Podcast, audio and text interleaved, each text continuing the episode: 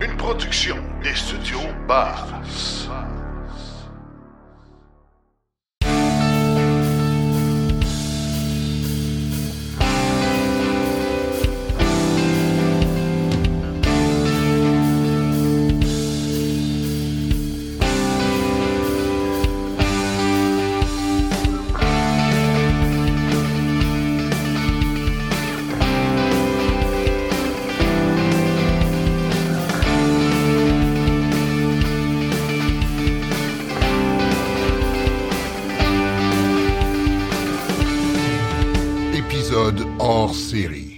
Avant de débuter cet épisode spécial, je tiens tout de même à vous aviser que l'enregistrement euh, qui s'est fait avec moi et Laurent Gigon s'est fait il y a une semaine, donc avant l'annonce euh, euh, de l'augmentation des prix de la Tesla Model 3 qui la rend maintenant non éligible aux subventions fédérales. Donc, on n'en fera pas mention dans l'entrevue tout simplement parce que cette nouvelle-là était inconnue au moment de l'enregistrement. Bonne écoute. Alors, bienvenue à ce spécial Tesla Perspective 2022 avec euh, mon collègue Laurent Gigon. Euh, Bonjour Laurent. Eh, bonjour Martin, merci de, m'accueillir en fait dans ton studio. Ça fait du bien après tous ces, ces mois, j'allais dire presque des années, parce que je pense que ça fait presque deux ans que je suis pas venu en- dans, ouais, le studio. Donc c'est tellement plus agréable de se voir comme ça que d'être chacun dans notre, dans Oui. notre coin. hein? c'est moins personnel, c'est bien certain. Euh, et euh, c'est, on reprend tranquillement pas vite. Les invités reviennent en studio. Ça après euh, quoi, presque un an et demi là où tout se faisait à distance. Ça, ça fait le plus grand bien. Écoute Laurent, on a un épisode aujourd'hui vraiment intéressant où tu nous fais une perspective de ce qui s'en vient chez Tesla pour 2022, ce que tu vois venir dans dans tes jumelles tranquillement pas vite. Euh, J'ai l'intention qu'on commence vraiment euh, tout de suite. Commence par nous tracer peut-être un portrait de ce qui se prépare chez les autres manufacturiers pour tracer la table après ça, puis pouvoir aller avec les, euh, les, les choses qui s'en viennent chez Tesla. Donc, qu'est-ce que font les autres manufacturiers au moment où on se parle? Alors oui, c'est ça. Quand on parle de Tesla, souvent, on parle de compétition qui s'en vient. Euh, on sait que la lutte au changement climatique est une urgence absolue et donc c'est clair qu'il faut faire quelque chose, puis pas dans 10 ans, c'est maintenant. Alors les autres, qu'est-ce qu'ils font? Alors euh, si on, se dresse un portrait rapide, on va commencer par les entreprises américaines. Euh, GM. Alors GM, ils ont sorti une, une Volt en 2012, 2011, 2012 qui était un véhicule hybride rechargeable que tout le monde connaît, qui s'est bien vendu, qui était un très bon véhicule. Ils ont sorti la Bolt, qui était 100% électrique, en 2017. Ils, ont, ils étaient en avance sur Tesla. Ils ont sorti leur premier véhicule abordable euh, euh, à, à, à 5 places, entièrement électrique, euh, 400 km d'autonomie. 2017, à la suite de ça, ben, il ne s'est rien passé. Il ne s'est plus rien passé. Là, ils sont enlisés avec des problèmes de batterie qui, sont, qui, semblent résolus puisqu'ils sont en train de remplacer euh, des, packs de batterie au complet. Mais 140 000 packs de batterie, blocs de batterie sont à remplacer. Ça leur a coûté une fortune. Euh, il y a une entente qui a été faite avec LG. Mais là, pour l'instant, il se passe plus grand-chose. À la direction de GM, officiellement, on nous dit qu'ils travaillent sur d'autres plateformes, mais là, on parle de 2025, 2026. Il n'y a absolument rien de concret et je- en fait, je les soupçonne et je- pas juste moi, mais tout le monde les soupçonne de euh, gagner du temps, de continuer pendant ce temps-là à vendre des gros SUV à essence et euh, finalement euh, de ne pas avoir de, plan de match pour, pour ce qui s'en vient. Alors, si euh, la meilleure preuve, c'est que si vous voulez un véhicule électrique de chez GM, actuellement, le seul que vous pouvez avoir, c'est la Bolt, le, le nou- nouveau modèle, euh, mais qui n'est pas vraiment disponible parce qu'il n'y a pas d'inventaire disponible. Mais dans, dans, les, dans les prochaines années, si je parle de 2022, ça va être, il y a juste ça, il n'y aura rien d'autre, ça c'est sûr. Donc 2022, c'est terminé. 2023, on ne le sait pas. À mon avis, il ne se passera pas grand-chose. Fait que ça, c'est GM. Euh, Ford, alors Ford, ils ont, ils, ils- ils- ils ont mieux joué leurs cartes. Ils sont arrivés un petit peu plus tard que, euh, que GM, même s'ils avaient euh, le- le- le- un modèle électrique. Ouais. ils ont, et puis des plugins hybrides rechargeables. La Mac i, il la livre. C'est un bon véhicule, ça marche bien. Les ventes, les ventes, je pense, sont assez bonnes. Alors, il y en aura, c'est pas un gros comme, Tesla pour la modèle Y, mais euh, disons qu'ils ont quand même, ils ont, ils sont de bonne foi dans ce dossier-là. Ils travaillent fort. Ils ont annoncé le F-150 Lightning qui est électrique. Je pense qu'il y a un gros intérêt pour les F-150 euh, en Amérique du Nord en tout cas. Et euh, même si ce véhicule va présenter des, défis, euh, parce que ça prend beaucoup de ressources au niveau de la batterie, ça prend, c'est des grosses batteries, etc., mais avec des temps de recharge quand même assez importants, reste qu'il y a une intention chez Ford. Ajoutez à ça que Jim Farley, qui est le, directeur de Ford, lui, est, très à l'écoute de ce qui se passe à Tesla et il le dit régulièrement. Il le dit, Tesla ouvre la voie, il remercie Tesla d'avoir fait ce travail pour eux. Donc on sent chez eux vraiment une ouverture par rapport à ça. Volkswagen, ça, ressemble un petit peu à Ford. Alors, ils ont la ID4, ID4 qui va sortir, euh, qui, va, qui sort bientôt. Euh, j'en ai d'ailleurs vu. C'est en, circulation. Euh, et, c'est un très beau véhicule dans, dans, une gamme de prix qui est très intéressante. Donc il y a vraiment euh, chez euh, Volkswagen une intention d'aller de l'avant vers les véhicules électriques. Euh, le directeur Herbert Dice, lui, carrément invite Elon Musk pendant des conférences entre, à la direction de, Volkswagen. il a dit qu'il devait, que nous devons accepter que Tesla fixe des, les nouvelles références du côté des véhicules électriques, non seulement en termes de technologie, mais aussi en termes de, productivité, de vitesse. Alors il a dit ça parce qu'ils se sont rendus compte que bah, Tesla fabrique trois fois plus vite une voiture. Donc une voiture, une Model 3 se fabrique trois fois plus vite en fait que l'équivalent euh, de chez Volkswagen. Donc il y a vraiment un problème d'optimisation chez Volkswagen et ils veulent refondre complètement leur usine pour repartir sur de nouvelles bases. Donc là, vous voyez qu'il y a un gros défi et c'est un énorme défi pour Volkswagen, qui est un énorme défi pour Ford, qui est un énorme défi pour GM, sauf que ils ont cette prise de conscience chez eux. Euh, je vais alors après ça, on parle des autres marques. Donc Hyundai, ben Hyundai, ils sont assez euh, quand même euh, présents. je dois avouer que la, bon, moi j'aime beaucoup la, Hyundai Kia, j'aime beaucoup la Kia Soul, la Ioniq 5 a l'air très prometteuse. Donc il se passe pas mal de choses du côté de Hyundai. Alors maintenant, on va passer au cancre. Alors Toyota, Mazda. Bon, Toyota, alors c'est zéro. Hein, euh, il n'y a absolument rien, on peut le dire, il y a zéro. Il n'y a même pas l'intention de vouloir commencer quoi que ce soit. Enfin, ils parlent, de, ils parlent encore de piles à combustible, de véhicules à hydrogène. Euh, ils, ont, ils ont parti une, ce qu'ils appellent une Team Japan, qui est en fait un groupe de lobby qui veut prolonger, qui veut justifier en fait la prolongation des véhicules à combustion interne avec Mazda, euh, avec Subaru, etc. Donc des gros cancres. bon, Mazda, ils ont sorti la MX-30 c'est une vraie joke, excusez-moi, mais 42 000 dollars pour 170 km d'autonomie en 2021, c'est à peu près les mêmes spécifications techniques que la Leaf en 2012, là, 2011 même. Fait que c'est vraiment des gros nuls. Et pire que ça, leur excuse pour avoir si peu d'autonomie, c'est de dire c'est pas grave parce que la prochaine génération sera hybride rechargeable. Donc, vous voyez, à ce, rythme-là, dans trois ans, ils vont, ils vont revenir avec des moteurs à essence en disant, bah, voyez, il n'y en a plus de problème de batterie. Alors, c'est ça. Donc, Mazda, des gros nuls. Fait que c'est ça. Alors, euh, et, ce qui se passe, il y a beaucoup de choses qui se passent maintenant du côté de Lucid Rivian euh, ça, c'est des, petites euh, startups. Enfin, je disais petites, mais quand on voit la... capitalisation boursière de Rivian, c'est on est 150 milliards. Rivian. Bon, ils ont perdu beaucoup aujourd'hui, euh, mais disons, bon, c'est énorme. Hein. c'est plus que je pense que c'est plus que Ford puis GM a, ah additionné.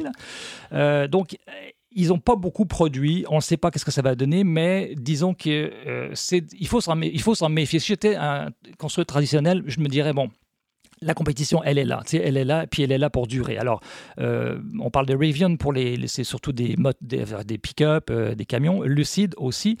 Donc eux, euh, ils, sont, ils sont dynamiques clairement, ils ont beaucoup de moyens, donc il pourrait se passer quelque chose. Côté chinois maintenant, et c'est là, et on en parlait tout à l'heure hein, avant d'enregistrer, je pense que euh, la menace, puis c'est pas mon avis à moi, c'est l'avis de pas mal d'experts, la menace pour les constructeurs traditionnels, c'est vraiment la Chine, parce qu'il y a plusieurs marques qui s'en viennent sur le marché. Il y a des marques qui sont déjà implantées aux États-Unis, comme NIO, qui sont, euh, déjà dans le marché boursier américain, euh, BYD aussi, Xpeng.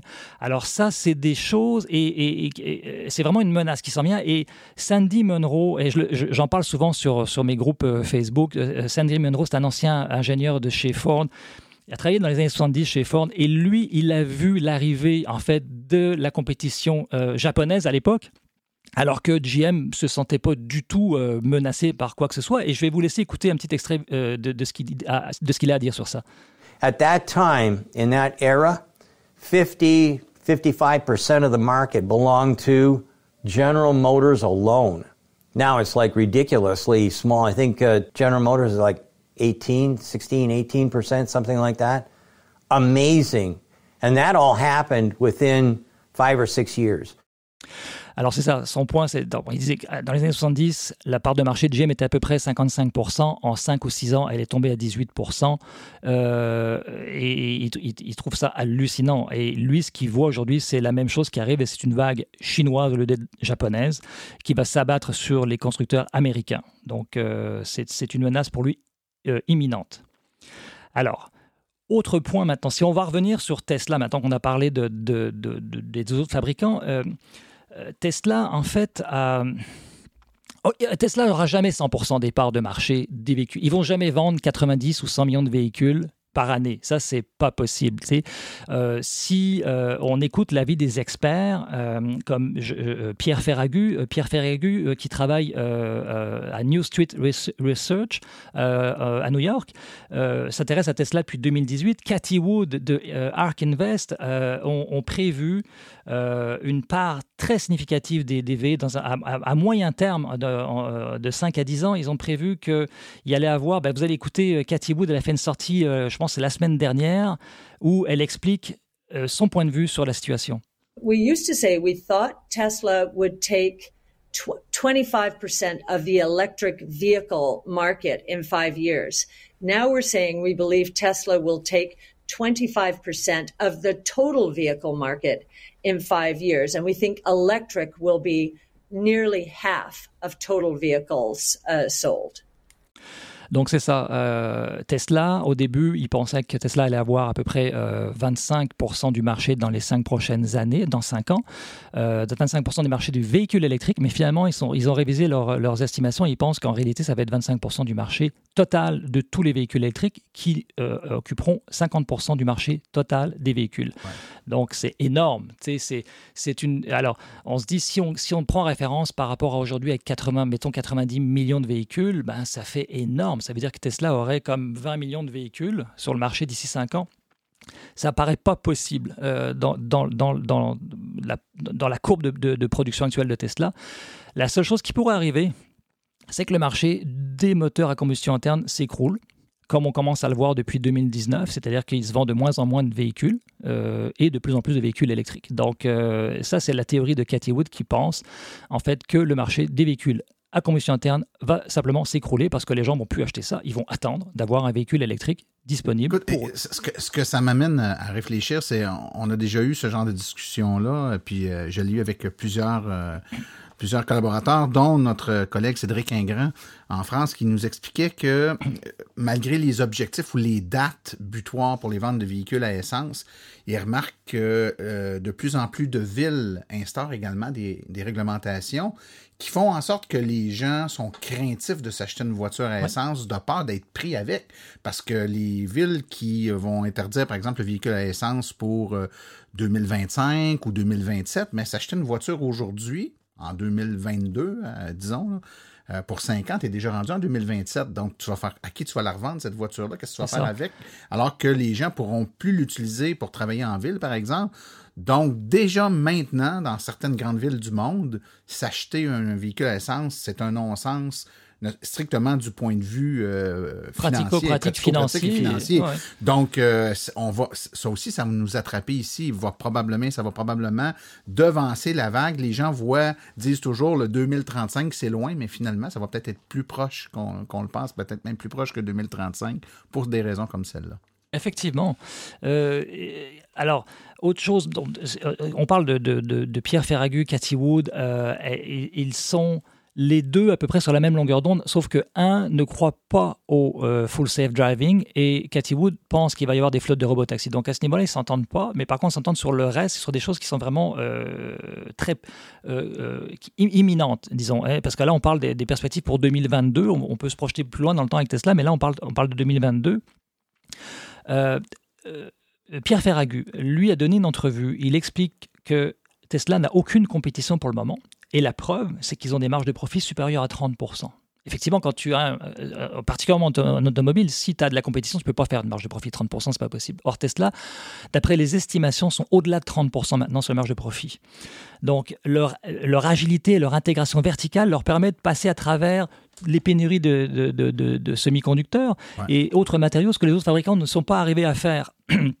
Plusieurs spécialistes se sont penchés sur la question pourquoi Tesla a réussi à livrer plus de voitures que jamais, alors que les autres sont plus capables d'en livrer autant qu'ils ont qu'ils livraient avant. Et la, réponse est simple et complexe, c'est que les, euh, Tesla est habitué à cette verticalité-là, ils sont habitués à tout développer par eux-mêmes. Donc eux, qu'est-ce qu'ils ont fait quand un fournisseur n'était pas capable d'avoir la pièce? Ils sont allés voir le fournisseur du fournisseur. Ils sont allés retracer jusqu'au jusqu'à la source même. Ils sont allés chercher, sécuriser ça. Ils sont, ils sont habitués à sécuriser des choses parce que c'est ce qui font que les batteries, depuis 10 euh, ans pratiquement, sécuriser des batteries, leur travail principal principal à Tesla, c'était d'avoir des batteries, des cellules en fait disponibles. Donc ils font la même chose avec les chips. Puis quand ils sont pas capables de trouver cette chip là, ben Ils vont trouver un autre. Ils vont trouver un autre micro, microcontrôleur ils vont, qui fonctionne sur une autre architecture. C'est pas grave. Ils vont reprogrammer pour qu'il fasse la même tâche, mais sous une autre architecture. Et là, on touche à un point où les autres sont incapables de le faire. Et ça, c'était euh, clairement euh, un, point tournant pour Tesla parce qu'ils ont vraiment démontré qu'ils étaient capables de maintenir une croissance de 50% par année. Et cette croissance-là va être soutenue après 2025 avec l'arrivée des modèles qui vont être moins chers parce qu'on parle de la modèle 2 qui ne sera pas une modèle 2 mais qui va être dans les 25 000 dollars. Alors on s'entend 25 000 dollars, ça va être 30 000 dollars déjà en partant. mais disons que ça va être 10 000 dollars de moins que la modèle 3. Euh, ça, c'est sûr. Également, ils ont un volet énergétique, euh, enfin un volet énergie en fait, qui va représenter également une grande source de, revenus pour Tesla à, assez moyen, même disons court terme. Donc c'est à peu près ce que, le résumé de, ce que dit euh, Pierre euh, Ferragus sur, euh, sur les perspectives de Tesla à court terme. Alors, les deux font des prévisions. Alors, Cathy Wood va beaucoup plus là, dans les prévisions au niveau du titre de Tesla. Donc, elle prévoit une, une, multiplication par trois dans les cinq prochaines années du titre. Donc, elle a, elle a déjà mis un prix cible à 3000 dollars d'ici 2025-2026. Euh, en se basant sur la production, parce que Tesla annonce une croissance de 50% par année. Imagine 50% par année, c'est énorme. Donc ils, ils vont produire à peu près 900 000 véhicules cette année, 2021, probablement 1,4 million en 2022 et ils seront proches du 3 millions en 2023. Donc ça va devenir très significatif dans l'ensemble du parc automobile. Cathy Wood explique pourquoi Tesla est particulièrement bien positionné pour dominer le marché. On l'écoute. Tesla is the only auto manufacturer to have designed its own chip. Tesla is taking a leaf from Apple's book. If you remember in the day, Apple was the upstart. Nokia, Motorola, and Ericsson were the winners in the cell phone space. They now have more corner cases to train their systems on than any other company. It's not going to be possible for these companies to catch up because Tesla already has a million, more than a million robots, including my Model 3, roaming around, collecting data and sending it back every day. Alors, elle explique que Tesla est dans la même position en fait que Apple, à savoir qu'elle développe ses propres euh, microcontrôleurs, enfin microprocesseurs. Euh, et, et, donc, ça lui permet, en fait, avec sa flotte de voitures qu'elle vend, qui sont toutes, les voitures sont équipées de plusieurs caméras avec un ordinateur de bord qui collecte des données, envoie tout ça sur un, sur un euh, neural network, donc un réseau neuronal, pardon. Bien oui, ben oui. Alors réseau neuronal et euh, le, fameux Dojo qui est un super ordinateur que eux-mêmes développent, qui va être capable de, de, de, faire des calculs qu'aucun autre ordinateur peut faire dans, dans les mêmes coûts. Euh, pour elle, la, la, flèche est déjà partie, c'est pas rattrapable, il y a personne qui va pouvoir rattraper ça. Et quand elle dit personne, ça inclut Go Google, ça inclut euh, euh, tous ceux qui font de, de, la conduite automatisée. Donc elle est vraiment là-dedans, elle est catégorique. Maintenant, si on prend l'exemple de, de, Pierre Ferragu, lui, euh, lui croit pas nécessairement au robot taxi, en tout cas pas dans l'immédiat, mais lui, il, dit que si on veut comprendre où sera Tesla dans 10 ans, il faut regarder où était Apple il y a 10 ans, euh, avec des marges de profit gigantesques dans un secteur en particulier. Et puis, il rajoute à ça, le marché de l'automobile est 20 fois, mais 20, fois supérieur euh, au marché de la téléphonie mobile. donc, le marché actuel automobile est 20 fois supérieur au marché de la téléphonie en 2007, 2008, avant l'arrivée du iPhone. Donc imagine le potentiel que ça représente pour Tesla.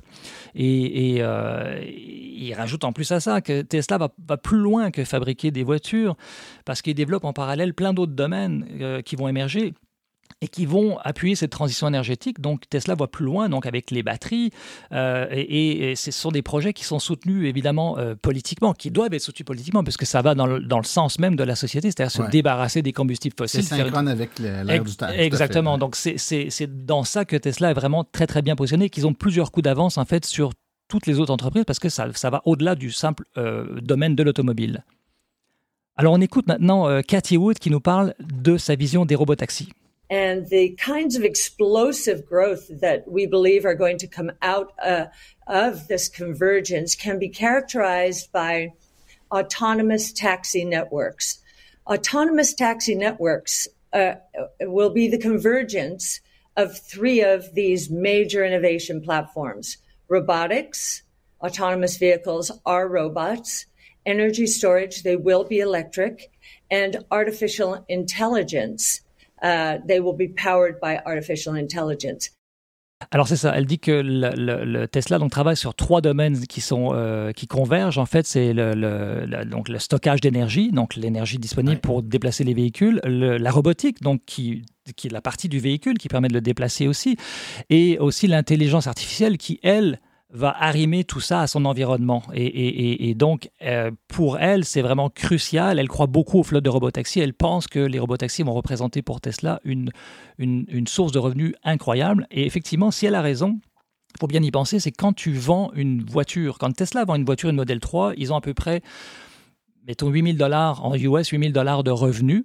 Euh, si euh, ils mettent cette voiture en libre service automatisé, à ce moment-là, tu peux espérer qu'elle va te rapporter à peu près 100 dollars par jour, donc à peu près 300 jours par année. Donc 300, ça veut dire 30 000 dollars par année. 30 000 dollars par année avec, euh, mettons, 5 ans ou 10 ans de, vie, de durée de vie utile. je te laisse faire le calcul, mais c'est largement plus que le prix qu'ils auraient pour le prix de la voiture qu'ils ont vendu une fois. C'est l'équivalent de. et on a l'équivalent dans des marchés où on a le choix d'acheter un appareil ou de le louer. C'est beaucoup plus rentable pour la compagnie de le louer. Euh, et ça va être plus rentable de le louer aussi pour l'utilisateur qui utilise sa voiture euh, deux fois dans le mois. Exactement, ou une fois juste pour les portions du temps où on utilise. une voiture, c'est 95% du temps, elle nous attend stationnée quelque part. Hein. Alors c'est ça. Donc euh, maintenant on va parler des, batteries. Alors il y a aussi une, euh, euh, Tesla se distingue beaucoup sur les batteries parce qu'ils ont choisi des batteries cylindriques plutôt que des poches de batterie. Puis ça, je me suis posé la question pourquoi, pourquoi ce choix, pourquoi, c'est quoi la différence? Alors là, il y a une différence majeure, c'est la dissipation de chaleur.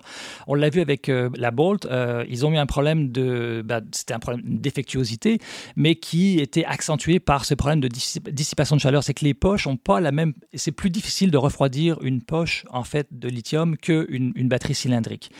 Euh, la Mac E, par exemple, euh, euh, a des problèmes, en fait, pas des problèmes, mais disons qu'elle est limitée thermiquement. Et, là, la nouvelle GT qui sort, on s'est aperçu qu'elle avait 5 secondes maximum d'accélération continue. Au bout de 5 secondes, ils sont obligés de couper l'accélération à cause d'un problème en fait d'échauffement, de surchauffe. Sandy Munro en a parlé, il a dépouillé le système de, de, de, régulation thermique de la, de la, de la Mac E et il trouve que c'est comme un, un, foutoir. Il y a beaucoup de choses, beaucoup trop de pièces. Euh, il semblerait d'autres études démontrent qu'il y a un goulet d'étranglement euh, dans la dissipation de la chaleur à l'intérieur des modules même. Euh, donc une limitation de la puissance de charge et de décharge. Alors, il, bon, il y a des particularités techniques, c'est dû à la présence de plastique dans certains un module, etc.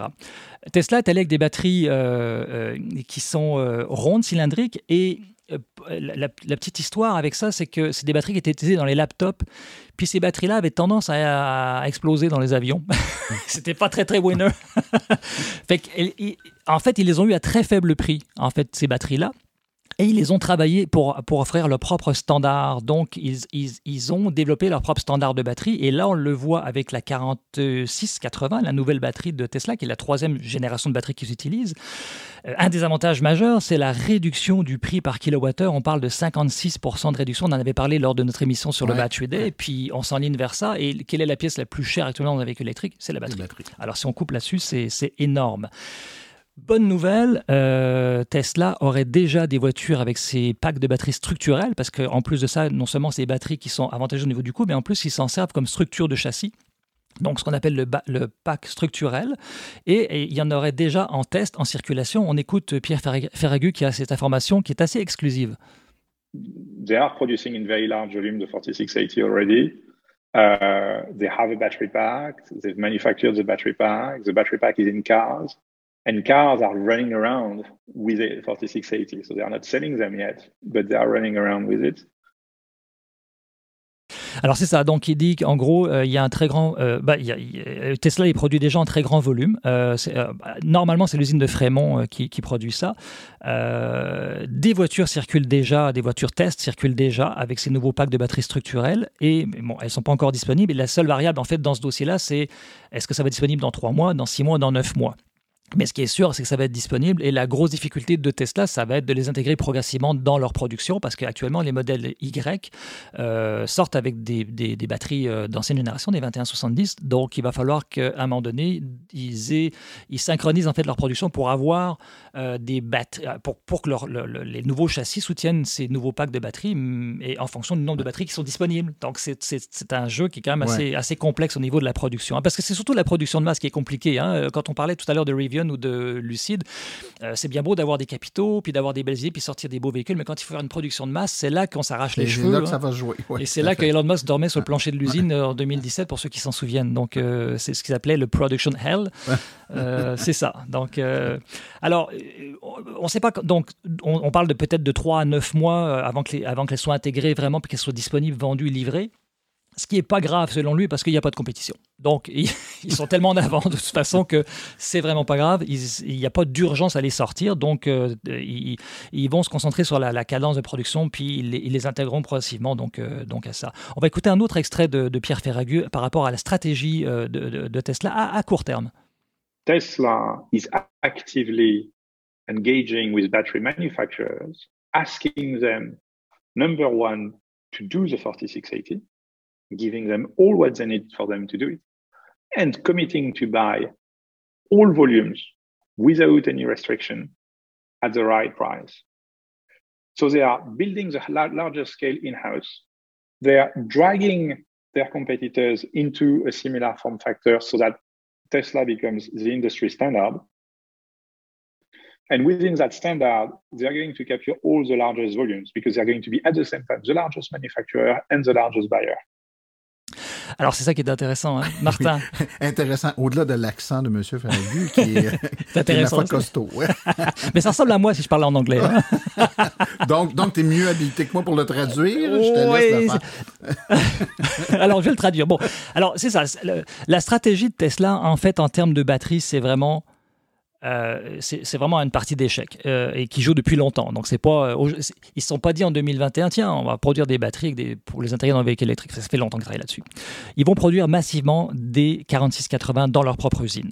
Alors ça, ça va se faire probablement à Fremont.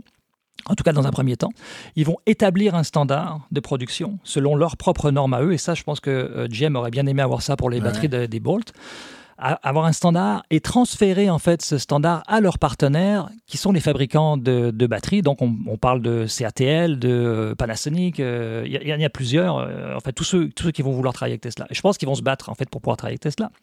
Alors Tesla, ce qu'ils veulent, eux, dire OK, on vous transfère toute, toute cette information, tout ce processus de fabrication et on vous achète tout. Mais ce qu'ils appellent un prix juste. Alors un prix juste hein, en affaires, ça veut dire qu'il n'y aura pas beaucoup de marge de profit. c'est ça. ça. Mais euh, euh, pas beaucoup de marge de profit sur beaucoup de volume, ça fait des revenus colossaux pour l'entreprise qui les fabrique. Oui, c'est ça.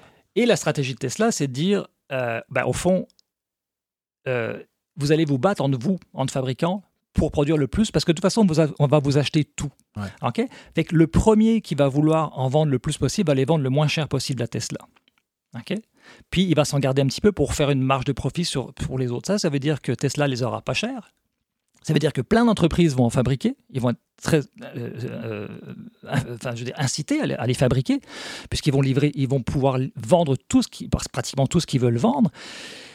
Tesla aura le moins cher et les autres vont arriver derrière et ils vont devoir payer le gros prix. Et, cette intégration-là, on sait que tous les manufacturiers, c'est le nerf de la guerre, c'est d'être capable de s'assurer une chaîne d'approvisionnement puis d'être capable de contrôler mieux cette chaîne-là.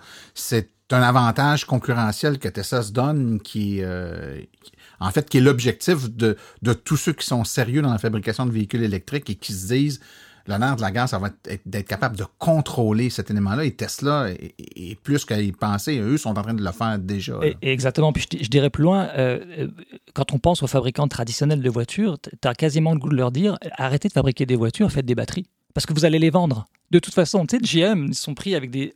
Ouvrez une, ouvrez une, méga, une giga usine de batteries, établissez votre propre standard et vous allez en vendre parce qu'il y aura toujours des gens qui vont vouloir en acheter parce qu'actuellement, la plupart des batteries sont fabriquées en Chine. Et la compétition vient de où? De Chine. Oui, plusieurs manufacturiers veulent justement se, distancer puis d'être capable de se trouver une certaine autonomie. C'est un peu risqué aussi du point de vue stratégique de dépendre de ton principal concurrent. Absolument, absolument. Alors, toutes ces stratégies donnent à Tesla 10 à 15 ans d'avance, selon Pierre Ferragu, toujours. 15 ans d'avance, 10 à 15 ans d'avance sur tout le monde. C'est pas rien, 10 à 15 ans d'avance. Puis, j'ai tendance à le croire parce que quand j'écoute GM qui nous dit qu'ils vont avoir leur usine en 2026, quand j'entends Volkswagen qui parle aussi de 2026, on parle de ça dans 5 ans, là. 4 ans, 5 ans, ça, ça veut dire commencer à développer l'usine. Ça ne veut pas dire produire des batteries puis qu'elles soient au, standard, aux normes. Fait fait que je me dis, OK, on n'est pas loin des 10 ans là, déjà d'avance. C'est vraiment un heureux mélange de les autres sont trop lents, puis Tesla est vraiment en avance. Fait que ça crée un écart qui. Oui, on dirait qu'ils sont tétanisés par la peur et qu'ils savent pas quoi faire. Et ils regardent les choses et ils disent par où on commence. Et puis j'en parlais aussi quand on a fait l'émission du Battery Day. Euh, euh, J'essaie de trouver pourquoi. Puis il y avait, il y avait plein d'explications possibles, mais on est dans un, on parle de l'industrie traditionnelle qui est là depuis un siècle. Euh, avec des procédés de fabrication, avec des ingénieurs qui sont formés, qui sortent d'écoles spécialisées pour ça. Puis là, on, est dans des champs de compétences qui sont complètement différents. Hein. Quand on ouvre le capot d'une voiture électrique, on a compris que ce n'est pas, pas de la mécanique, c'est de l'électronique essentiellement. Donc, on n'est plus du tout dans un champ de compétences. Donc, quand on est à la place d'un fabricant euh, traditionnel qui est installé dans un écosystème avec des gens qui sont formés pour la mécanique, Comment tu fais pour recruter les bonnes personnes? Comment tu veux savoir quelle personne tu vas recruter pour qu'elle fasse la job? Parce que tu ne sais même pas toi-même. Alors, tu sais, c'est une remise en question totale. Puis là, tu rajoutes les syndicats par-dessus là, qui se disent ben, nous, on veut, on, veut, on veut pas changer trop vite parce que là, on a des acquis, on a une ancienneté. Alors, alors c'est un casse-tête énorme. Et c'est pour ça, en fait, que les nouveaux, les startups qui démarrent en, véhicule électrique aujourd'hui ont, ont, pas cette, cette épine dans le pied là. Tu sais, Exact. Ils n'ont pas l'expérience peut-être euh, manufacturière à gros volume, mais par contre, ils n'ont pas non plus les contraintes qui sont souvent rattachées avec ces, ces usines-là d'anciennes générations. Hein, Exactement. Et, qui ont beaucoup de contraintes finalement. Maintenant, on, va complètement dans un autre euh, dans un autre aspect qui est un peu moins technologique, mais quand même qui euh, prend tout le monde par surprise ou qui a pris tout le monde par surprise. Le dossier des assurances. comment comment ça s'aligne pour Tesla en 2022 Alors personne l'avait venu l'avait vu venir. Tesla a annoncé, bon, on, le savait depuis plusieurs années, Tesla parlait d'assurance, l'idée était venue euh, de chez Tesla parce qu'ils avaient des, des, feedbacks, des retours de, clients qui disaient, mais là, je, je veux souscrire une assurance pour, pour, pour ma Tesla, c'est c'est vraiment plus cher. Tu sais. Et ils cherchaient à comprendre pourquoi. Puis les assureurs, ben, ils utilisent des barèmes très simples, tu sais, euh, qui sont euh, rudimentaires. le prix de la voiture, est-ce que c'est une voiture de luxe, où est-ce que tu habites, quel est ton historique de conduite, etc. Alors Tesla se dit, il y a probablement quelque chose à faire de mieux que ça. Puis ils ont pensé à ça. Puis à un moment donné, quand ils ont commencé à déployer le, euh, enfin, le FSD bêta, à ce moment-là, ils ont, euh, pour éviter que n'importe qui puisse avoir accès à ça, puis qu'il fasse n'importe quoi, puis qu'il se ramasse avec des accidents, qui auraient fait une mauvaise publicité pour Tesla, ils ont, ils ont développé une application qui s'appelle le Safety, je pense, s'appelle Safety Score, qui va te classer un pourcentage en fait de, de, de, qualité de conduite. En fait. Il analyse ta conduite. Il analyse ta conduite, mais il n'analyse pas la conduite selon les critères des assurances. Par exemple, si une assurance euh, t'installe ton application ton au fond, elle va utiliser comme fonction l'accéléromètre essentiellement, puis la, vitesse euh, GPS. Donc, euh, euh, on va voir si tu fais, si es sur une autoroute puis que tu fais du 130 km/h, ben là, tu vas avoir des points en moins. Même s'il n'y a personne sur l'autoroute puis tu es tout seul, puis la route est sèche puis qu'il est jour. À la limite, même si t'es pas dans le véhicule, mais que ton téléphone, lui, était dans le véhicule. Oui, exactement. exactement. Et même si tu regardes ton téléphone, même si tu regardes ton téléphone pendant que tu roules. Alors, euh, euh, et, donc, mais par contre, tu seras pénalisé donc pour, pour, des, pour des points comme ça, tu vas pas pénaliser pour d'autres affaires. Par exemple, si tu passes aux lumières rouges, personne ne le saura dans l'application, donc tu seras pas pénalisé. Si tu marques pas tes arrêts, tu seras pas pénalisé. Si tu ne respectes pas les distances avec les autres véhicules, tu seras pas pénalisé. L'application de Tesla, c'est le contraire de ça. Comme une Tesla est un objet connecté, euh, ça fait partie des objets connectés, donc il est connecté en permanence, il a euh, une, compréhension de son environnement qu'aucune autre euh, voiture peut avoir, il a la distance que tu as par rapport au véhicule devant, il a la lecture des, des, signaux d'environnement, donc par exemple un feu rouge, si tu grilles un feu rouge, il va le savoir, si tu marques pas un arrêt, il va le savoir, si tu prends une courbe trop rapide, il va le savoir. donc en réalité, tu aperçois que les critères qu'il va, euh, va prendre en compte sont des critères qui sont extrêmement pertinents. Et donc, en ayant des critères extrêmement pertinents, eh bien là, euh, on, change carrément de, domaine et on va être capable d'avoir une assurance qui est bâtie exactement sur ton niveau de conduite. Et c'est pire que ça pour les autres fabricants. C'est que, premièrement, tu vas pouvoir t'améliorer au volant de ta Tesla. Parce que tu vas vouloir t'améliorer si tu n'es pas trop stupide tu veux pas conduire comme un imbécile, ben euh, tu veux payer moins cher ton assurance, tu vas comprendre que... Un incitatif direct. Exactement, tu vas comprendre que tu peux rouler à 120 km/h sur l'autoroute s'il n'y a personne. Le, système ne va pas te pénaliser pour ça parce que tu ne représentes pas un danger. Par contre, si tu passes aux lumières rouges ou que tu frôles des cyclistes, là, tu es un vrai danger ambulant. Et là, le système va te pénaliser pour ça. Donc, tu seras plus pénalisé parce que tu as moins de 25 ans ou parce que tu habites au centre-ville de Montréal, par exemple, ou parce que le prix du véhicule coûte trop cher par rapport à ce qu'ils estiment. Alors, euh, Pierre Ferragu a fait le tour de ça et on, va l'écouter. If you take a non-Tesla driver versus a Tesla driver who is not using autopilot, you already have about a 2x safety factor. So like the risk of accident is twice lower for the Tesla driver. If you take a Tesla driver who is using autopilot and active safety, it becomes almost 10x, 8x safer. Alors, donc, il explique que le risque d'accident entre une non-Tesla et une Tesla sans autopilote est deux fois plus élevé pour la non-Tesla. Donc, euh, euh, donc Tesla, les, conducteurs Tesla ont deux fois moins d'accidents sans autopilote que n'importe quel autre véhicule. Si maintenant on rajoute l'autopilote ou l'assistance à la conduite, à ce moment-là, on est dans un rapport de 8 à 10 fois, donc plus que 8 fois. Donc n'importe quelle autre voiture qu'une Tesla sans autopilote va faire 10 fois plus d'accidents qu'une Tesla.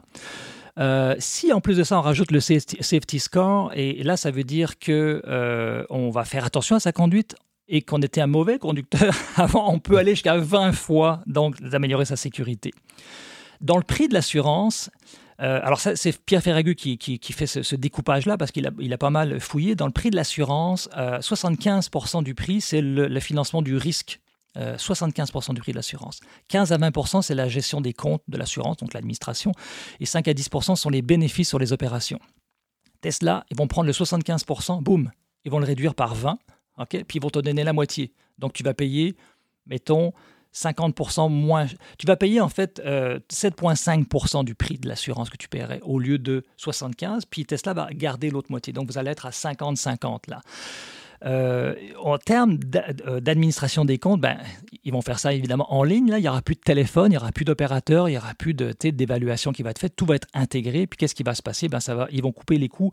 On estime d'à peu près 80% euh, et, donc la marge de profit va être colossale. Donc on s'attend à avoir des marges de profit énormes et un prix d'assurance qui, au final, pour l'utilisateur final, est plus bas. Ben, va être, j'avais, fait ça à, la louche, là, puis j'étais tombé à trois fois moins, mais lui dit entre deux et trois fois moins, mettons deux fois moins cher qu'une assurance normale. Et c'est pire que ça encore pour les autres. C'est pire parce que si tous les gens qui veulent s'améliorer s'achètent des Tesla, ça veut dire qu'il y a moins de volume pour les autres assureurs, et ceux qui restent, c'est les pires.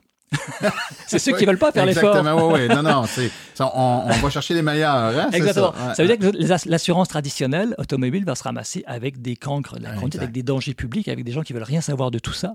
On pourrait faire d'autres parallèles dans la vie. On pourrait faire d'autres Ça, ça nous rappelle deux, trois affaires. Ouais, c'est ça. Et, et, et, rajouter à ça, ils auront moins de volume de vente, donc il va falloir qu'ils fassent plus de marge de profit. Donc c'est quelque chose qui va vraiment frapper fort. Et quand on dit que ça va frapper fort, et c'est pour ça que je voulais en parler ce soir, parce que c'est quelque chose qui va frapper maintenant. Là. ils sont prêts à le faire. Là. C'est une question de juridiction locale. Les assurances, euh, ben, euh, j'imagine la même chose au Canada, mais aux États-Unis, c'est État par État. Donc il faut qu'ils y aillent par État par État. Ils commencent par le Texas, Californie, etc. Puis ils vont aller État par État. Ils vont faire la même chose ensuite euh, au Canada, etc., etc. Ils ont les moyens pour le faire. Puis les revenus par rapport à ça, écoute, on parle sur 10 ans, tu peux avoir un revenu de 5 000 dollars pour un véhicule que tu as, que, as vendu il y a 10 ans, avoir des revenus récurrents de 5 000 dollars. Quand tu fais 7 500 dollars de profit sur un véhicule, ben, ça représente les deux tiers du profit en plus. Fait que c'est énorme. C'est, c'est, et, et, on parle de deux à trois ans avant que ça arrive, qu'on puisse mesurer ça vraiment. Donc c'est vraiment imminent. Un autre dossier, euh, Laurent, euh, qui euh, fait beaucoup réagir, celui-là, on l'a vu sur les réseaux sociaux dans les dernières semaines, n'est-ce pas, l'accès aux superchargeurs pour les véhicules non Tesla? Ça, j'aime bien cette nouvelle-là. Je suis super enthousiaste et je me suis fait ramasser sur les réseaux sociaux à cause de mon enthousiasme par rapport à ça par les propriétaires de Tesla. Ben oui, qui, qui, ont, qui avaient plusieurs prétendent qui ont acheté le véhicule justement parce que c'est ils ont une exclusivité, il, y a, suffisamment de chargeurs, il n'y a pas d'achalandage et là ils ont peur de perdre ça. Alors, je, dois t'avouer que je fais partie des gens qui considèrent que c'est un gros atout pour, Tesla d'avoir les superchargeurs. Parce que euh, tu pars à New York, mettons, tu pars à New York la semaine prochaine parce que tu n'as plus besoin de PCR pour revenir. Donc, mettons que tu partes à New York la semaine prochaine, tu peux le faire. Euh, c'est quand même agréable. Tata, dans ton système de navigation, tu sais combien de temps tu vas t'arrêter à quel superchargeur. S'ils sont pleins, il va te rerouter sur un autre superchargeur. C'est super bien intégré. C'est rare d'attendre, à part à Lévis. c'est rare d'attendre. Les seules fois que j'ai attendu superchargeur, c'était à Lévis. Euh, je n'utilise pas beaucoup les superchargeurs, mais je dois avouer que j'aime ça. Je me sens privilégié. Mais d'un autre côté, est-ce que c'est un privilège qu'on doit se garder pour nous Qu'est-ce qu'on veut? Alors, je rappelle à ces gens que la mission de Tesla, ben, finalement, c'est de faciliter la transition énergétique vers les énergies renouvelables, donc, on n'est pas là pour bloquer en fait les superchargeurs à, Tesla si Tesla est capable de fournir. Et euh, je rappelle les faits. Depuis le 1er novembre, il y a 10 stations de superchargeurs aux Pays-Bas qui acceptent le, chargement des non-Tesla. C'est un projet pilote, hein, c'est pas à Lévis demain. Hein, on n'est pas à Lévis là. on n'est pas rendu là du tout. Hein. Euh, c'est vraiment euh, très. ils veulent, ils veulent vraiment troubleshooter là, vraiment essayer de trouver les problèmes parce qu'il y en a beaucoup de problèmes. Hein, des problèmes. Ben, tu sais, les, ports de charge sont pas au même endroit. Tesla, on, le port de charge en arrière euh, gauche. il y en a partout des ports de charge. Donc les, fils sont courts, puis ça marche pas. On l'a vu, on a vu des vidéos où le, gars en Porsche Taycan est obligé de monter sur la plate-bande pour pouvoir aller chercher son véhicule. Puis je pense que ça marche pas au final. Ah, ben, c'est des problématiques ça, que vivent les, les exploitants de réseaux oui, multimarques. Exactement. Alors, j'ai hâte de voir comment Tesla va s'en sortir. Parce que tu sais qu'en Europe, déjà, les superchargeurs ont deux connecteurs. Hein. donc, il y a deux fils. Hein. Il y a un fil euh, qui est le type 1 ou 2, je ne sais plus comment ça s'appelle, parce que les Tesla, les premières Tesla, donc les modèles S et modèles X en Europe, sont sortis avec euh, ce type de connecteur-là qu'on ne connaît pas nous ici, qui n'est pas le connecteur de Tesla. Puis quand la Model 3 est sortie, ils l'ont sorti direct avec le CCS Combo. Donc là, ils, ont, ils avaient rajouté à toutes les stalles de superchargeurs en Europe ce, ce deuxième câble-là. Donc nous, on n'est pas encore rendu là. Hein. En Europe, ils ont déjà plus ce problème-là de, de, câble. Ils ont un problème de longueur de câble maintenant. Puis, tu sais, quand tu mets de la longueur de câble, il y a un problème aussi d'échauffement, de perte, euh, etc. Bon, c'est pour ça que les câbles sont courts, en fait, au superchargeur. Ben, tu sais ça. Alors, euh, je parle des coûts vite fait parce que ça va donner une idée. Il y a, possibilité d'accéder, pour l'instant, évidemment, c'est tout est en l'air. Hein. On ne sait pas comment ça va commercialiser, mais, mais ce qu'ils proposent actuellement pour les Pays-Bas, c'est euh, deux, deux choix possibles. Soit tu as un abonnement de 12,99 euros par mois qui donne accès à 27 centimes d'euros par kilowattheure, ou sans abonnement, c'est 59 centimes d'euros le kilowattheure. Donc, euh, un, pour les Tesla, c'est 25 centimes d'euros par euh, évidemment. Donc, c'est plus, plus, plus du double du prix. C'est plus du double du prix que pour quelqu'un qui pose une Tesla si tu n'as pas d'abonnement. Si tu prends ton abonnement à 12,80 euros, c'est à peine plus cher. C'est à peine c'est semblablement les mêmes prix, mais tu as un abonnement qui équivaut à peu près à. Je, pense que le, point de croisement, c'est 40 kWh par mois, grosso modo, de charge, où, ça vaut la peine de prendre ton abonnement. Donc, il y a quand même un incitatif pour les véhicules Tesla. Et, là, je vais revenir au point euh, euh, que je trouve vraiment intéressant pour, pour moi, là, ce que je trouve qui, est formidable, c'est que, c'est que la mission de Tesla, encore une fois, je dis, c'est de, c'est pas de fabriquer des autos, donc c'est que tout le monde puisse passer à l'électricité. Donc, s'ils si, si, développent ça pour tous les utilisateurs euh, non Tesla, c'est parce qu'ils peuvent le faire. Ils pourront le faire parce que d'abord, ils ont beaucoup de moyens, euh, parce que ils vont, ça va leur apporter des revenus supplémentaires qui vont leur permettre d'accélérer en plus ce déploiement. on sait qu'ils ont prévu, ils ont annoncé qu'ils allaient tripler euh, le nombre de superchargeurs en deux ans. Et là, on voit que les, derniers mois, ils en ont ajouté, en six mois, ils en ont ajouté 5 000 sur les 25 000 existants, ils en ont déjà 30 000. Et quand on dit triplé, ben, si on regarde la position, je parlais de Lévis tout à l'heure, qui est un, problème au niveau des superchargeurs, ben, il y en a déjà deux autres qui sont en construction puis qui vont émerger. Il y en a un à Matane qui, va, qui, va, qui est déjà, qui, je pense qu'il attend juste Hydro. Il y en a un autre qui va être à Mont-Sainte-Anne et un autre à Gaspé qui sont en, en prévision. Alors, ils vont peut-être pas arriver au premier trimestre de 2022, mais ils sont prévus pour 2022. Euh, donc, donc, le schéma de tripler en deux ans, on le voit clairement. Si, on regarde la, progression du déploiement, les, prévisions, en fait, on voit clairement qu'il y, a une progression. Donc, ne pas paniquer. Non, non, je pense, que, je pense que les gens se, se, basent beaucoup sur, euh, historiquement, Tesla avait annoncé des superchargeurs qui sont jamais arrivés. oui. il y a eu beaucoup d'annonces pour lesquelles il n'y a pas eu de suite, donc les gens sont, sont, un peu sur leur garde, mais je pense que ce qu'on voit actuellement, c'est effectivement qu'il y, a une nette accélération. Euh, Et la situation, par exemple, à Lévis ne durera pas. Euh, on le sait, il y en aura d'autres qui vont arriver. Puis, euh, je, pense que Tesla est suffisamment intelligent pour comprendre qu'il va falloir bouger à ce niveau-là. Donc, ce que, ce que je pense en, en, termes de positif, c'est que ça va renforcer les ventes de véhicules électriques en général, parce que ça va améliorer l'expérience utilisateur. Parce qu'honnêtement, si, si ça fonctionne bien pour tous les véhicules, ça va être formidable. C'est un réseau qui est formidable, le réseau Supercharger. Il fonctionne bien, il est toujours disponible, il y en a partout. Fait que c'est vraiment très, très bien, très, très bien implémenté. Et puis, ça vient complémenter un réseau qui existe déjà, qui n'est est pas basé sur les mêmes structures. C'est vraiment très complémentaire. Comme je le disais tout à l'heure, ça va financer le déploiement de nouveaux superchargeurs. Ça va ajouter des gains financiers pour Tesla. Euh, ça va permettre euh, d'accroître l'expertise de Tesla dans, la, charge, dans la recharge de, de tout type de véhicules, pas seulement des Tesla. Ils vont euh, exposer la marque Tesla. Parce que quand tu vas. Moi, moi, quand je parle de superchargeur, je vais toujours discuter avec les, les, les voisins, comment ils trouvent leur véhicule. là, on est tous en Tesla en parlant de notre Tesla, on la connaît, tu sais, mais bon, tu sais, c'est le fun tu sais, de, de, parler de ça. Tu sais que tu as 20 minutes, 30. Moi, j'ai une visite Tesla, fait que je sais 40 minutes, j'ai du temps de parler, tu sais, fait que je vais parler. Puis ils partent tous avant moi, tu sais. mais, mais je trouve ça intéressant. Puis là, on va se retrouver avec des marques croisées, donc les gens vont pouvoir, vont pouvoir euh, euh, euh, parler de leur expérience de différents véhicules. Je trouve ça super intéressant. Ils vont exposer les marques, ils vont exposer les Tesla ou non Tesla et vice-versa. Donc, je trouve ça très intéressant. Puis pour Tesla, ben, ils vont collecter euh, beaucoup de données sur toutes les marques. Donc, ils vont être capables d'avoir euh, plein, plein d'affaires. Ça, va être, je trouve que c'est positif, en tout cas. Ben, très certainement. Dans les derniers jours, on a vu euh, des, des, des, échanges sur Twitter. Hein? Elon Musk est très fort sur Twitter où il, a dit bah, s'il faut que je vende des actions, je vais vendre des actions. Dites-moi là, puis je vais en vendre. Ah, il en a vendu. oui, c'est ça. Il a fait, bon, il a fait son, son fameux. Euh, il, est bon en marketing quand même. Hein. Il n'y a pas de marketing chez Tesla, il n'y a aucune publicité, mais sur Twitter, quand même, il faut avouer qu'il fait des coups, des coups, fumants. Euh, ça, c'en était un le vendredi. Euh, donc, ce, fameux. C'était un samedi, en fait, qu'il a. Il a à la, les marchés étaient fermés, heureusement. Alors. pour bien comprendre la situation, bah, en fait, personne ne comprend la situation, mais je vais essayer de l'expliquer quand même le mieux que je peux avec l'information que j'ai. c'est que euh, oui, il y a un débat. C'est l'homme le plus riche au monde. Fait que euh, la gauche américaine, les démocrates lui tombent dessus en disant qu'il devrait payer plus de taxes. Comme bon, c'est pas lui qui a fait la fiscalité. Là, se trouve que c'est le plus riche au monde. Puis là, on, il, bon, il se ramasse à devoir régler ce problème-là en plus de régler le problème du climat. un détail. On, lui a demandé, on, lui a demandé, de régler le problème de la faim dans le monde. Fait que là, il a dit OK, apportez-moi la preuve, euh, puis je vais vous donner 6 milliards. Fait qu'il il est ouvert. C'est pas c'est pas quelqu'un qui est fermé. Puis c'est quelqu'un qui aime ça relever les défis. Je pense qu'on le sait. Fait que fait que là, on lui a mis ça sur les bras. Mais de toute façon, c'était quelque chose qui était sous-jacent. Puis je vais vous expliquer pourquoi.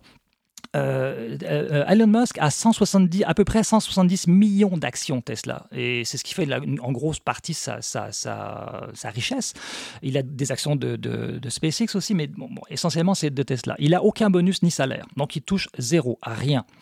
Euh, il faut quand même, tu sais, il y a un minimum pour vivre là. Bon, il a, il a plus de biens immobiliers. Euh, il a quelques Tesla, euh, puis euh, il vit actuellement sur à côté du pas de tir de SpaceX, en gros, dans, un, dans, dans une maison qui vaut 50 000 dollars. C'est une maison préusinée. Il n'a plus le temps d'aller chez lui de toute façon, donc il dort sur place. il travaille 19 heures par jour, en gros. C'est un gars qui dort 5 heures. donc, donc, donc, il a uniquement euh, ses actifs sont des actions. Quand il a besoin d'argent, il est obligé d'emprunter de l'argent. Je sais que ça fait un peu pitié pour lui. On pleurera pas quand même. Pas sur lui, mais, sais pas si de me faire pleurer, euh, mais ça marche pas. Ça. Mais donc, donc les seules liquidités, liquidités qu'il a, c'est d'emprunter de l'argent. Ok? Donc, il emprunte de l'argent. Il a mis 92, euh, en fait, 92 millions de ses actions sont en garantie dans, une, dans, différentes banques qui lui qui l'approvisionnent en argent. Donc, il est endetté d'une certaine façon sur ces actions-là, mais c'est des garanties que les, les banques prennent le, euh, euh, euh, il, fonctionne beaucoup, il, fonctionne beaucoup au défi Elon. Donc, en, le 13 août 2012, Tesla lui a offert en fait une possibilité d'avoir ce qu'on appelle des stock options, d'en avoir pour 22 millions d'actions, en fait, qu'il a à 6,24 et cette, offre-là expire dix ans plus tard, donc le 13 août 2022, donc l'année prochaine. Donc il lui reste jusqu'à l'année prochaine pour exercer ce droit-là d'accéder à ces actions-là. Pour acheter ces 22 millions d'actions à 6,24 ça, ça représente 143 millions de dollars quand même. OK? Mais on s'entend qu'elles vont valoir, immédiatement, elles vont valoir 22 milliards. Fait, fait qu'il va se ramasser avec donc 143 euh, millions de dollars à donner et 22 milliards qu'il va récolter, sur lesquels il va devoir donner à peu près 12 milliards en impôts. Et c'est là le fameux 10%, quand il parle de 10%, ça lui permet, en vendant ces 10% d'actions, de récupérer un gain, un capital qui va être taxé, mais ce qui va lui rester va lui permettre d'acheter les actions et d'être taxé sur la plus-value des actions qu'il achète. Donc, il a comme terminé, il a bouclé tout ça. Et c'est tout simplement ça qui s'est passé. Puis, ça a pris des, proportions euh, gigantesques sur les réseaux sociaux parce que personne. Il y en a même qui ont dit qu'ils vendaient l'action, ils vendaient Tesla parce qu'ils croyaient plus, parce que ça allait s'effondrer, etc. Enfin, qu'il y en a eu toutes les versions possibles. Mais la plus plausible, en fait, c'est celle-là. C'est qu'il a tout simplement besoin de capitaux, de beaucoup de capitaux, et tu peux pas emprunter 17 milliards avec 92 milliards, c'est pas possible. c'est ça l'idée. Donc le dossier est en train de se terminer. Il a fait ça, il a commencé à les vendre progressivement depuis euh, la semaine dernière. Ça va durer encore probablement quelques jours. au moment où on se parle, il a vendu 50% de ses actions, donc ça va continuer. Donc ça a affecté un petit peu le titre provisoirement, mais on sait très bien que c'est juste provisoire. Donc voilà la situation avec ses actions. très intéressant, Laurent. Euh, le temps file, il nous reste quelques points à discuter quand même. Euh, Hertz qui a commandé 100 000 modèles 3. Oui. C'est du volume, ça? Mais ça, ça nous a surpris aussi. On. On s'attendait pas à ça. D'abord, on s'attendait pas à ça pour la simple raison, c'est qu'il n'y en a pas de modèle 3 à vendre. non, mais c'est si tu regardes aujourd'hui, tu te commandes une modèle 3, euh, c'est comme pratiquement un an d'attente. C'est rendu ridicule. Tu sais. Fait que là, on se dit, Hertz a commandé 100 000, mais c'est quoi les conditions? Et en fait, les conditions, on les a eues, c'est qu'ils les achètent comme tout le monde, comme toi et moi qui les commandent, c'est qu'ils les payent au prix, au plein prix. Euh, oui, j'ai été surpris de voir une communication d'Elon Musk qui disait euh, ça va être payé au prix régulier. Il n'y aura pas de, de, prix de gros. Hein. Ceux qui travaillent pour Elon Musk le disent. Euh, Elon Musk n'a jamais accepté de faire des ristournes sur ses véhicules. Et, la, rumeur dit que même sa mère paye le même prix que tout le monde. et je le crois parce que vraiment, il n'y a jamais eu de ristourne sur des véhicules Tesla. Quand elle vient le visiter dans sa roulotte. Euh, C'est ça. Alors, le président par intérim de Hertz explique pourquoi il a, il a choisi de commander 100 000 véhicules Tesla. C'est des modèles 3. Je pense que c'est juste des modèles 3 ils disent qu'ils veulent devenir des experts dans la gestion de larges flottes de véhicules électriques et être plus au centre du déploiement de flottes automatisées. Et ça, je trouve ça super intéressant. Franchement, quand j'ai vu la nouvelle arriver, je me suis dit, ok, c'est une nouvelle comme les autres, mais finalement, les marchés ont beaucoup réagi à ça. Hertz a monté en, flèche au niveau de, son titre en bourse parce que parce que finalement, tout ce qui touche à Tesla euh, se transforme en or. c'est pas plus compliqué que ça.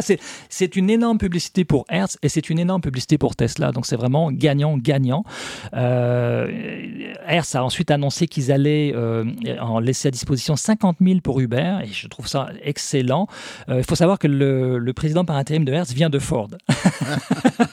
Alors je sais pas si un pied né à Ford. Ah. Mais, mais si tu te mets à sa place, on se met dans ses souliers, on se dit j'ai besoin d'avoir une, flotte de véhicules électriques. Qu'est-ce que je vais prendre? Ben, Je vais prendre ceux qui sont disponibles. Ceux qui sont le plus disponibles, qui vont être le plus disponibles dans l'année prochaine, ça va être des modèles 3, ça va être des modèles Y.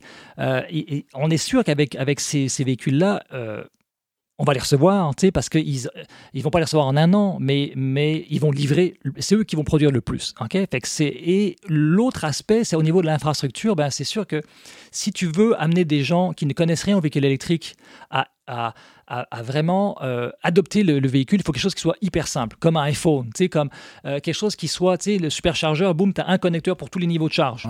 puis tu, tu, pas la tu branches, tu n'as pas de carte de crédit à gérer, tout est dans le compte, tout est automatisé. Le réseau de superchargeur, c'est ça, quoi. C'est comme, il n'y a pas d'étape 2, c'est vraiment une étape 1, tu, tu sors de ton véhicule, tu branches, puis c'est fini. Alors je pense que euh, tout ça fait qu'ils veulent une flotte harmonisée avec le même système. Ils vont pouvoir avoir euh, euh, gérer ça en temps réel toute leur flotte. je trouve ça vraiment intelligent de, leur part d'avoir cette vision-là. Et maintenant d'avoir intégré Uber dans ce partenariat, je trouve ça vraiment une super bonne idée. La question a été posée au patron de Uber, à savoir est-ce qu'il est confiant de voir cette flotte de véhicules électriques arriver?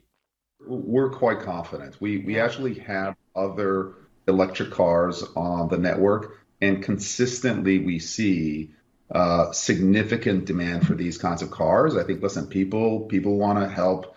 Uh, I've always said that clim- uh, climate change is a team sport, uh, and our drivers want help. So we do think that based on the demand that we've seen uh, for electric vehicles on our network. Uh, and Tesla obviously is a great brand. It's a great product.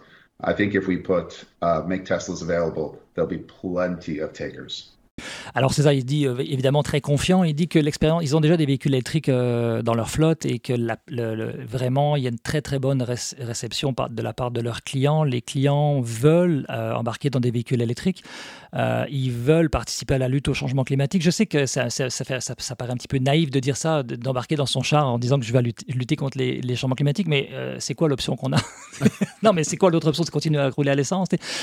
Quand on a besoin d'un véhicule, avoir un véhicule électrique, c'est la meilleure option qu'on peut avoir. Donc, euh, ça, s'applique également pour, euh, pour Uber. Donc il dit qu'il y a une forte demande pour ça. Il est content que ce soit des Tesla parce qu'il sait que c'est une excellente marque, euh, que bon, tout le monde connaît ça. il, y a, un engouement, donc il n'est pas du tout inquiet. Il sait qu'il va y avoir une forte demande pour, pour ça. le patron de, de, Hertz, dans la même entrevue, explique comment il voit l'avenir de son partenariat avec Uber.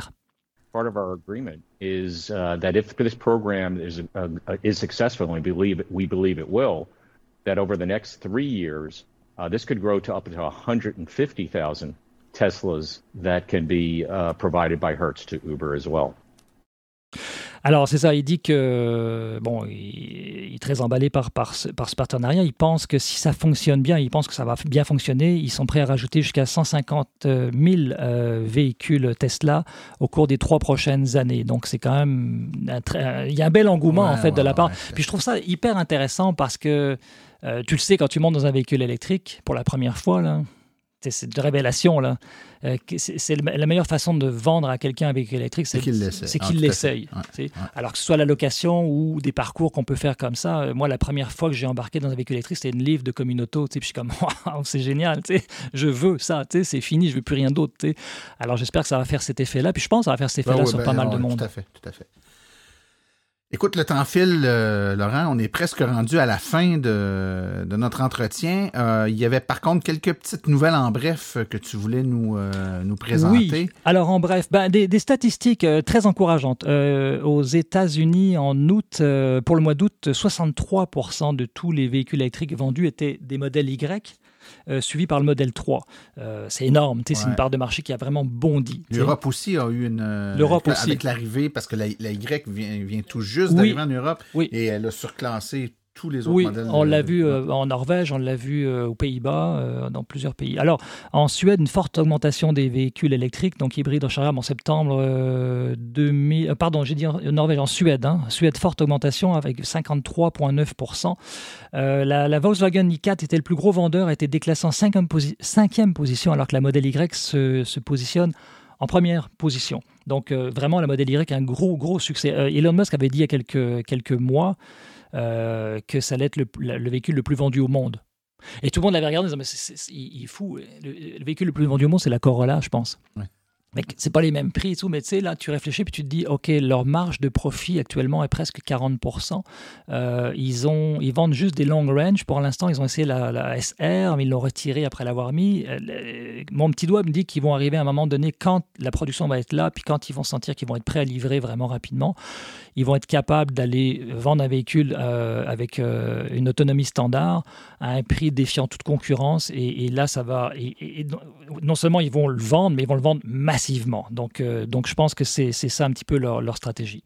Une nouvelle aussi dont, on a entendu parler, euh, et euh, j'essaie de voir le, l'impact de ça, c'est le profil de l'usager dans l'info nuagique. C'est-à-dire que si j'ai bien compris, nos réglages, nos favoris, toute notre configuration qu'on aime dans notre véhicule, on le sauvegarde, mais il n'est pas sauvegardé dans le véhicule, il est sauvegardé il est sauvegardé sur le cloud, en info nuagique. Eh, exactement. si je prends une autre Tesla et que j'utilise euh, alors c'est ça mon, mon profil. Ben, c'est ça. alors, sur les sur les modèles 3, euh, contrairement au modèle S et X, il n'y a pas de clé qui vient avec. On peut l'avoir, mais il n'y a pas avec. C'est la carte qui ouvre et, qui donne le profil. Alors euh, Tesla, ce qu'ils veulent faire, donc, c'est que quand tu débarres ta voiture, en réalité, tu rentres dans ton profil. Donc tu vas avoir bon toutes tes musiques, tes présélections de musique, mais tu vas avoir la climatisation, les réglages des sièges, les rétroviseurs. tu vas avoir les destinations aussi. Puis, euh, euh, quand on pense comme il faut, les voitures de location, là, si tu mets des voitures en location, là, tu veux pas souvent, il faut que tu effaces manuellement toutes tes directions où tu es allé parce qu'il y a des, informations que, as, que les autres pas envie le pérage avec le, téléphone, etc. Donc, il y a plein de choses. Alors, de pouvoir le stocker directement dans le cloud, dans le nuage, ça va être un immense avantage pour tous les utilisateurs Tesla et particulièrement pour les flottes, qu'elles soient automatisées ou non. Ça va être hyper intéressant de retrouver tous ces réglages ah comme ça. Les chauffeurs qui, qui, Exactement. qui utilisent Imagine. plusieurs véhicules Eh oui. vont retrouver leurs favoris, leur musique. C'est ça. Le véhicule part en charge. Tu, pars en charge pendant 4 heures sur une charge lente. tu- il part avec sa carte, il prend un autre véhicule. Il se pose pas la question. Tous ces réglages vont être là. euh, la position du siège, le, tout, tout. Fait que c'est vraiment, je trouve, c'est une, une nouvelle qui est passée un petit peu sous le radar, mais qui est quand même euh, assez importante. Et je, je pense qu'elle n'est pas si compliquée que ça à implémenter pour Tesla. Ben, le véhicule est tellement branché déjà. Hein, je pense que c'est Ouais, pas, ouais. c'est pas une grosse quantité de données à transférer. Écoute, Laurent, on a fait, je pense, un survol. euh, Oui. euh, je dirais pas éclair, mais en tout cas assez exhaustif. Euh, L'heure a passé très, très vite. Je pense que ça donne une bonne, une bonne aperçu nos auditeurs de ce qui s'en vient dans la prochaine année. Euh, puis on dit prochaine année parce qu'on présentait l'année 2022, mais on sait qu'avec Tesla, les choses bougent tellement vite. Il y a peut-être des choses qui vont se réorienter, qui vont accélérer, des, des nouveaux trucs qu'on voit pas venir, qui vont nous arriver euh, en cours de route. Mais la bonne nouvelle, c'est que tu es là avec nous sur une base régulière pour nous en parler. Donc, on passera pas à côté. Je suis là. S'il arrive quoi que ce soit, tout de suite, j'arrive. Toujours en hyper-vigilance. Oui, monsieur. Donc, je te remercie beaucoup pour ta présence avec Eh, nous merci. aujourd'hui. Puis, s'il y en a qui veulent euh, en savoir un peu plus sur Tesla, je les invite euh, soit à consulter les notes euh, en lien avec le podcast, ou encore euh, en s'abonnant à Silence on roule, de, de pouvoir suivre la chronique Tesla de Laurent qui, euh, qui à tous les mois, là, nous fait euh, un, un tour d'horizon de ce qui se passe dans l'actualité. Laurent, merci beaucoup pour ta présence Merci aujourd'hui. Martin et à très bientôt.